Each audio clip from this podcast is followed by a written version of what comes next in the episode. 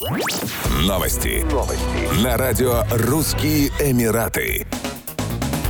Житель Дубая выплатит компенсацию в размере 50 тысяч дирхамов дайверу, который пострадал в столкновении с управляемой им яхтой в районе острова Пальма-Дейра. В результате инцидента 34-летний мужчина стал инвалидом.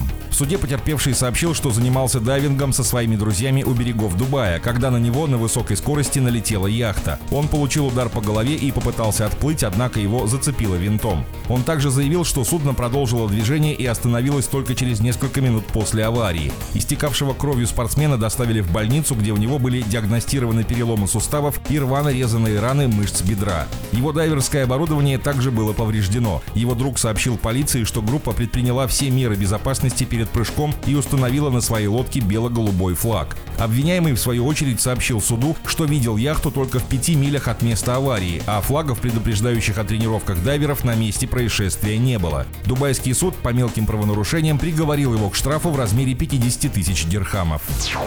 В Объединенных Арабских Эмиратах взимаются штрафы за 10 основных нарушений правил парковки автомобилей в размере от 400 до 1000 дирхамов. И нарушения и штрафы перечислены в федеральных законах о правилах дорожного движения. Согласно действующим правилам, штраф за неправильную парковку составляет 500 дирхамов. Аналогичную сумму придется заплатить за блокировку проезда другим транспортным средством. Если автомобиль препятствует движению пешеходов или стоит на тротуаре, его водителя ждет штраф в размере 400 дирхамов. Остановка на желтой клетке и небезопасная парковка обойдется в 500 дирхамов. Самые крупные штрафы налагаются за парковку перед пожарными гидрантами и 6 штрафных баллов на права. На местах парковки для инвалидов и 6 штрафных баллов на права, а также за внезапную остановку автомобиля посреди дороги или на левой обочине.